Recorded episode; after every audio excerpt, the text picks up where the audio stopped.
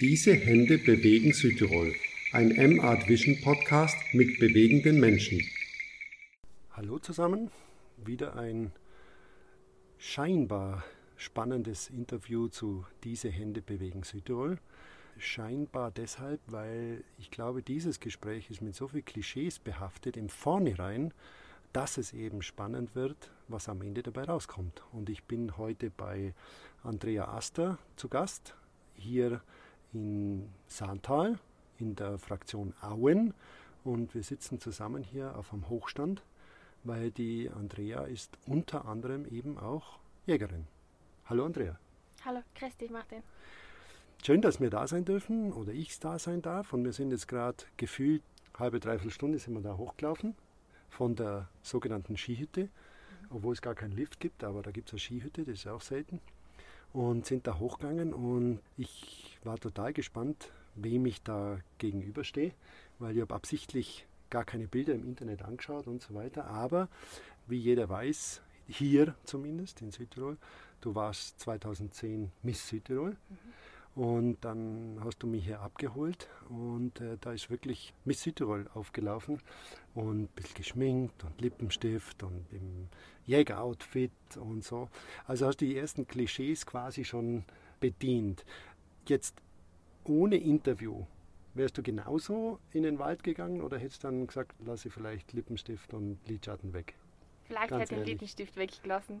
Aber ich, ja, ich war ja Vormittag arbeiten und dann bin ich ja auch nicht Jägerin, sondern ich bin ja, will ja eine hübsche Frau sein, dass ich in der Arbeit gefällt und ich habe mit viel mit Leid zu tun. Und, ähm, aber einen Lippenstift hätte ich wahrscheinlich auch weggelassen, wenn ich ah, ja. Sicht auf der Jagd gegangen war. Ja. Also äh, hübsche Frau spielt für dich noch eine Rolle, obwohl du schon seit 2015, habe ich gehört, verheiratet bist und also quasi schon gut in der Familie und hast einen Sohn mhm. und so weiter. Aber dieses, dieses eigentliche Hübschsein, das ist noch so in dir drin. Ja, schon, weil es ist ja so, dass wenn ich irgendwo durch die Straße, durch die Stadt gehe, ich wäre auch noch angesprochen, ob ich nicht einmal Miss Südtirol war und dann ist mir schon lieber, wenn ich auch noch ein bisschen danach ausschaue und nicht mich ein bisschen gehen lasse. Deswegen es ist mir schon wichtig. Obwohl du sonst, ihr habt letztes Jahr, glaube ich, hast du gesagt, den Hof überschrieben. Mhm. Und das heißt, wenn du dann von der Arbeit um eins nach Hause kommst, dann bist du Bäuerin. Ja, genau. Eben im November haben wir den Hof übernommen. Und momentan die wir bauen, Stadel bauen und es sind die Bauarbeiter daheim und ähm, lege dann die Stiefel an und bin auf dem, gehe auf den Bau um, um und Nachmittag nachher in den Stall und ja, dann bin ich halt noch Bayern. Aber so wie es ausschaut, immer mit Handschuh. Nein, aber das wäre so oft gefragt, wie das geht, wieso ich also Nagellack und nach so ja, man kann ja Handschuhe legen und das ist effektiv so, ich lege Handschuhe an. Ja, ja, okay. Und aber dieses, äh, du hast ja insofern mehrfach Südtirol schon bewegt, sozusagen, weil äh, wenn man Misswahl wird, dann war es natürlich auch du bewegt, aber da sprechen natürlich die Leute dann drüber und ist es die hübscheste gewesen, war es die beste Wahl in dem Jahr? Im Prinzip im Nachhinein alles wurscht, weil du bist gewählt worden und du bist 2010 die hübscheste gewesen von denen, die sich zur Wahl gestellt haben. Wie war das ab dem Zeitpunkt dann mit der Verantwortung auch? Wenn man dies Miss Südtirol ist? Ja, man muss sich schon, also ich habe es mir mindestens so zu Herzen genommen, wenn man irgendwo hingeht oder wenn man allein privat irgendwo feiert oder so. Also man will schon ein, ein gutes Vorbild machen. Also ähm, man kann da nicht total Gas geben und nachher, ja, man muss schon auch ein bisschen schauen, sich zu benehmen. Mhm.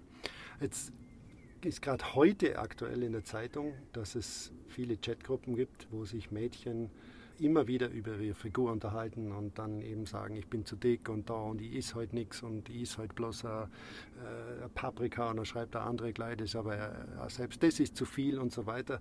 Wie bist du damit umgegangen? Ich meine, du bist, so wie du sagst, von Haus aus eben so schlank. Eigentlich, du würdest gern paar Kilo zulegen.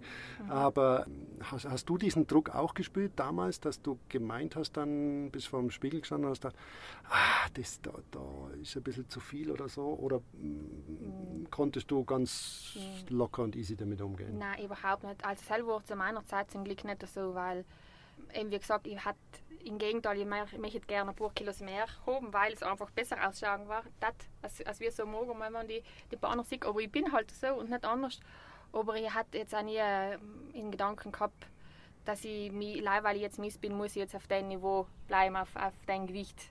Und ich habe einfach gleich weitergemacht wie vorher, weil ich glaube nicht, es kommt nicht auf die Figur drauf an, weil bei meiner Misswahl haben auch ihre mitgemacht, die haben viel die bessere Figur gehabt wie ich. Und ähm, wo einfach die Formen perfekt waren. Aber es kommt, bis zum Schluss kommt es aufs Gesamtpaket an. Also und hauptsächlich die Ausstrahlung, was, wenn man die Menschen berühren kann irgendwie. Aber wenn du eben dann die Menschen, Menschen eben berührt hast und insofern ja auch bewegt hast und die Ausstrahlung, das muss einem doch dann gerade erst recht noch mehr Selbstbewusstsein geben und, und sagen so, das habe ich geschafft, das war eben meine Persönlichkeit und nicht nur die Beine äh, und, und äh, das Aussehen. Ja, ich habe halt versucht, äh, so zu sein, wie ich bin und das ist gut angekommen bei den Leuten. Ich glaube genau deswegen, weil ich mich nicht verstellt habe oder weil ich nachhinein mir gedacht habe, ich bin die Schönste. Hell ist mir eigentlich, wenn ich irgendeinen Auftritt oder so äh, gehabt habe, im Gegenteil, ich bin nicht selbstbewusster geworden. Oft war ich sogar ein bisschen, dass ich ein bisschen Angst gehabt habe, oft, weil ähm, einfach es war schon auch wie ein Druck. Die Leute schauen die an und sagen, das soll die Schönste sein. Und nachher äh, spürt man schon ein bisschen den Druck. Und ich habe es halt versucht, mit der Persönlichkeit zu zeigen, dass ich das verdient habe. Und das Ausschauen, ich meine, ist auch Geschmackssache. Und dann der, dein Mann, der Benny, ist äh, schon vor der Zeit dein mhm. Freund gewesen, dann Lebensgefährte quasi und jetzt Ehemann. Und der hat das alles äh, mit Humor getragen damals und heute vielleicht erst recht. Mhm. Ja, er ist zum Glück nicht eifersüchtig. Ich sage einmal so, wenn er, wenn er so eifersüchtig war wie ich, dann hat das nicht funktioniert. Weil ich bin schon ein bisschen äh, eifersüchtig. Und, aber er hat sich da, er hat dann gewusst, dass ich auch wenn es einmal später geworden ist, er hat gewusst, ich komme heim und ich, er hat mir Vertrauen gekannt und dann war das für ihn kein Problem. Jetzt hat es bei der Misswahl Du warst eine der letzten, glaube ich, die ein Auto gekriegt haben. Genau. Und dann hat es auch, ein, man würde heute wahrscheinlich sagen, noch ein bisschen Geld dazu gegeben. Mhm. Und das hast du dann genommen und hast dann deine Jägerprüfung gemacht. Ja, ich habe es eigentlich für jeden Auftritt, was ich mir gekannt ersporen. Natürlich, man muss ja, vorher muss du Friseur gehen, nachher kannst du auch nicht das gleiche Gewand anlegen, was ist das der leider ist. Und nachher, was ich habe gekannt, mir auf Seite, habe ich gespart und mit dem Sam habe ich mir noch die Jagdprüfung gezahlt und die Akkord in Saartal. Und wie, wie kommt man da drauf, dass man, das ist jetzt auch wieder so eine klischeehafte Frage, aber das, ich muss das halt stellen, weil mir das natürlich auch, ich will das wissen, wie kommt man da als hübsche Frau und dann noch als Miss Südtirol drauf, dass man Jägerin werden will? Also woher kommt dieser Wunsch? Also bei mir liegt es in der Familie. Ich habe das schon von klein auf mitgekriegt. Mein Opa war Jäger, mein Dad ist am Neujäger und das habe ich von ganz klar an. Ich bin, also meine ersten Erinnerungen sind mit jagdlichen Ereignissen verbunden, was ich habe. Wie ich mit meinem Opa in den Wald spazieren gegangen bin oder wie wenn mein Tati, wenn er etwas geschossen hat, wie er mich in der Nacht geweckt hat, damit ich es auch anschauen kann. Weil Sam äh, das, ist die Spannung, weil am nächsten Tag bald nachher im Keller hängt das Stickel, heim ist nicht das, das eigentliche, der eigentliche Sinn für der, für der Jagd, weil hell ist ja das die Gemeinschaft, dass man zusammen das Erlebnis auch feiern kann. Und ist, deswegen hat es mich so gefreut, weil mich mein Tati geweckt hat und die haben dabei sein gekannt, weil seine Kollegen auch waren. Da würden natürlich jetzt, oder werden vielleicht der eine oder andere sagt, was, was fragt kritisch nach und sagt, was, was heißt denn eigentlich feiern? Also heute dürfen ja Jäger eigentlich nur behaupten, sie sind zum Naturschutz da. Würdest du das auch so sehen oder ist für die Jagd, gibt es bei dir da noch einen anderen Hintergrund, warum du jetzt gerne auf die Jagd gehst? Ja, also auf der Jagd, es ist ja einerseits, weil man die Zeit in der Natur verbringt und man schießt ja nicht jedes Mal, wo man geht, etwas. Aber wenn man dann etwas schießt, ähm, dann soll man schon auch frei haben und nicht leisig gedenken, äh, jetzt habe ich einen Abschluss, Abschlussplan erfüllt und gut, weil heim kann es äh, allein die Jacke sehen oder allein die Förster. Und deswegen finde ich schon gut, dass man man feiert ja nicht sich selbst, weil man es gut getroffen hat oder so, sondern man feiert ja auch, das soll ja eine, Ehre, eine letzte Ehre fürs Viech sein, was man erlegt hat. Also dass es nicht umkugelt und weg von der Welt ist, sondern man tut es nochmal hochleben lassen irgendwie. Und dann bricht man es auf, glaube ich, ist der richtige Ausdruck. Genau. Und dann trägt man es runter. Mhm. Und manche darf man dann behalten, manche gibt man dann ab. Genau. Dann wird es aber komplett als Ganzes auch verwertet. Wir tun es in die Gefriertruhe und es gibt dann alleweil wieder einmal ein Broten oder Süchte oder Leber, gibt es gleich einmal noch ein Schusswärze gekocht und wir verwerten eigentlich alles. Und das ist das beste Fleisch, weil das Viech hat das Beste von der Natur gehabt. Aber ist das, muss man dann, ich, ich weiß, dass man das bei den Wildschweinen machen muss, nach Trichinen suchen und so weiter. Ist das bei den Reh auch eigentlich oder kann man das bedenkenlos eigentlich immer essen? Oder? Also man schaut sich man schaut sich das Stückchen an, wenn man es geschossen hat und nachher man lernt es ja im Kurs, wie es ein gesundes Tier auszuschauen hat, auch die Organe und so. Und von Eigengebrauch muss man es jetzt nicht herzagen, aber wenn man es in einem Gasthaus verkauft oder sonst jemanden, dann muss man es von, von einer kundigen Person anschauen lassen, also von einem Aufseher oder so. Mhm. Also die, ja, die Innereien. Wir sitzen jetzt eben da auf dem Hochstand, den da ein äh, Mann gebaut hat und haben einen wunderbaren Ausblick auch auf die Gegenseite und man sieht ein paar freie Flächen, aber du hast mir gerade erklärt, es ist noch relativ viel braun auf den Bergen oben, weil es so spät Sommer wird. Das heißt, das Bild ist eher weiter unten. Also die Chance, dass uns da heute was begegnet, ist eher gegen Null. Auch das ist natürlich heute oder die letzten Wochen immer wieder Thema. Was wäre denn jetzt eigentlich, wenn da ein Wolf entlang spaziert? Ich muss ganz ehrlich sagen, mir war lieber, wenn keiner vier Gang, weil dann wisst ihr erstens einmal, dass keiner, also wenn einer da ist, ich mir Sorgen machen um meine Viecher, weil ich bin ja Bayerin und ähm, es war ein bisschen äh, eine schwierige Entscheidung, was ich tun soll. Die, die, natürlich, die Bauern wollen sagen, ja schießen, wir gleich schießen, aber andererseits, äh, wenn ich, du bist letzter dran, als wenn jemand, wenn ein Mensch umbringst. Deswegen, mir ist lieber, wenn keiner kommt.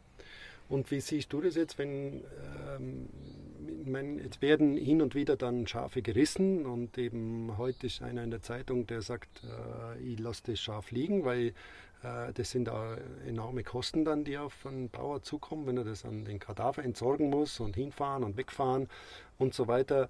Wie, wie sieht man sowas als Jäger?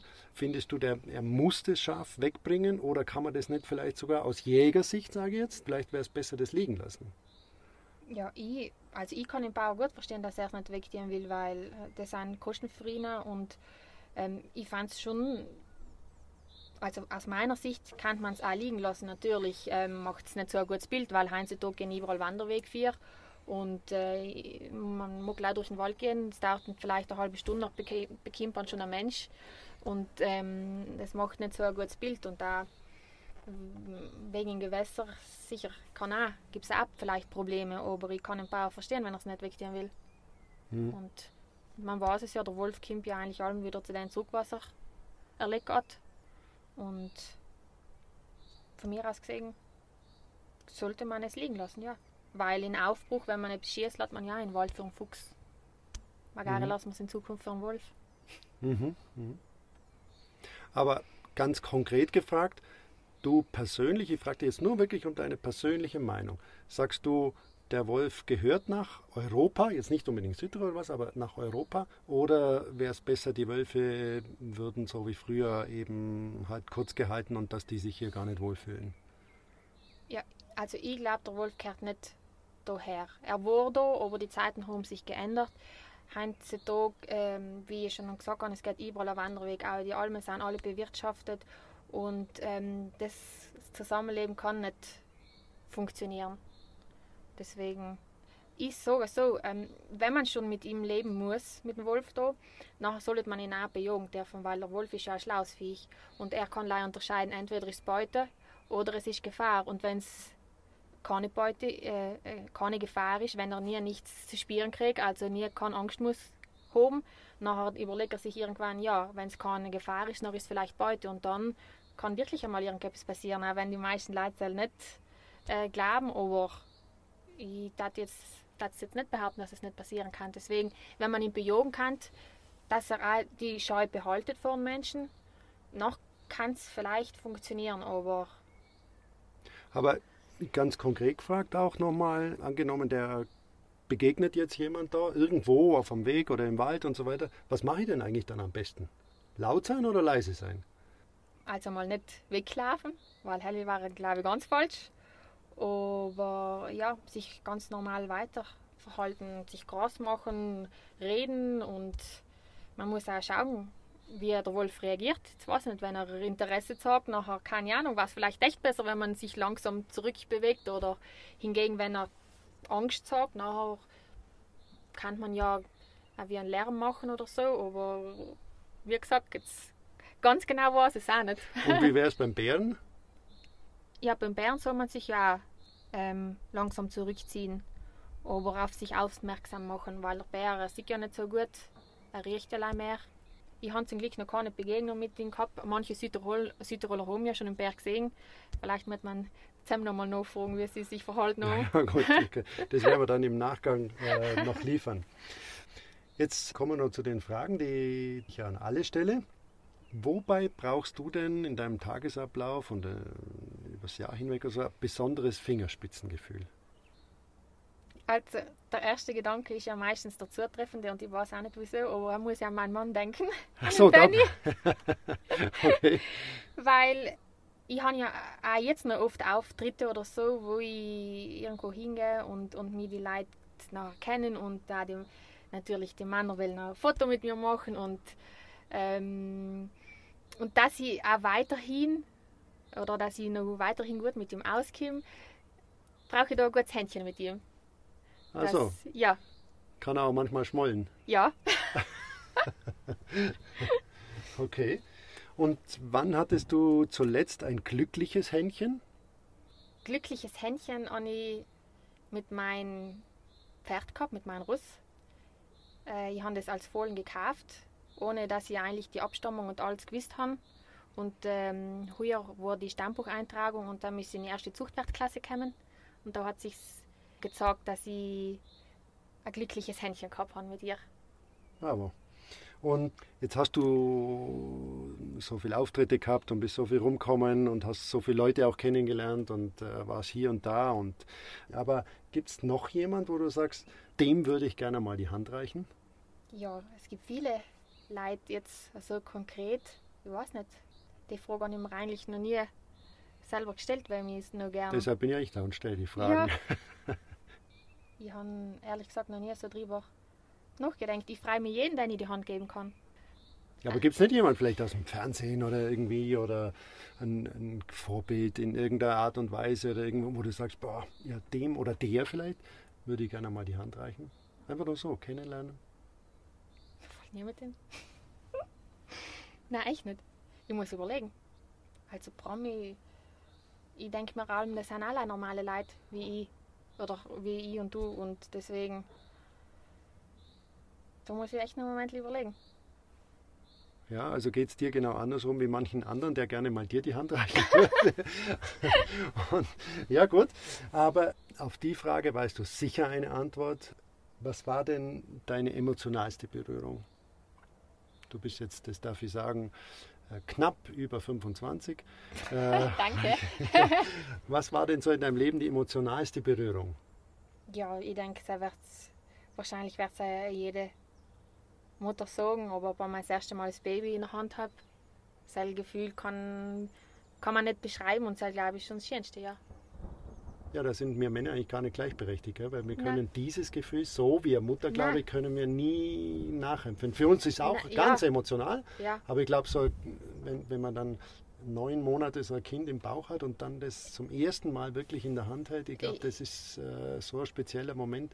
Ja, äh, eben, eben, weil man es vorher, wie ich sage so, man spürt es ja allein durch die Haut oder halt, wenn man die Hände auf den Bauch halt tut, dann spürt man ja die Bewegungen, aber wenn man es das erste Mal richtig, wirklich von Hand Berührt? zu Hand und ja, auch, ja, ja. Äh, das ist schon schön. Also, das ist das Schönste, was ich bis jetzt erlebt habe. Begreifen habe gekönnt. Zum Schluss die letzte Frage. Also, du bist vormittags bis 1 Uhr beim Arbeiten im Büro. Mhm. Du bist dann auf dem Hof. Mhm. Du bist beim Jagen. Du hast ein Pferd. Wahrscheinlich gibt es einen, einen, Hund oder Katzen und äh, Ding, alles auf dem Hof und so weiter. Also ständig haben deine Hände zu tun mhm. mit allen möglichen. Aber was mögen denn deine Hände eigentlich dann am liebsten? Gibt es da irgendwas, wo du sagst, oder so kannst du deine Hände wieder äh, beruhigen oder vom Tag erholen lassen. Was machst du denn dann? Vielleicht würden sich jetzt viele erwarten, wenn ich sage, ja, wenn ich mir dann die Nägel streiche oder wieder Skiern mache, dann freut es mich. Aber eigentlich, das Feinste ist, wenn man nachts im Bett liegt und ähm, durch ein Bett umgreift und nachher die Hand, wenn ich die Hand noch für meinen Mann vom Penny angreife. Auch wenn es nicht viel Zeit ist, untertags wegen dem Bau und alles, aber die, die kleine Berührung nachher noch, ist, kann ich mir holen. Er wird zwar sagen, ja, er braucht vielleicht mehr, aber was will eine Hand, aber oft reicht die Hand auch schon. Ja, das ist doch ganz ein schönes und liebenswertes Schlusswort, muss ich sagen. Und ich möchte mich nochmal ganz herzlich bedanken für deine Zeit in deinem anspruchsvollen Tagesablauf, dass ich mit dir jetzt da hochgehen habe dürfen und dich erleben und deine Natürlichkeit und eben deine Naturverbundenheit auch und dein gerade raussein. Und na, ich möchte mich einfach bedanken bei dir. Ja. Vielen Dank. Danke, das war ganz interessant.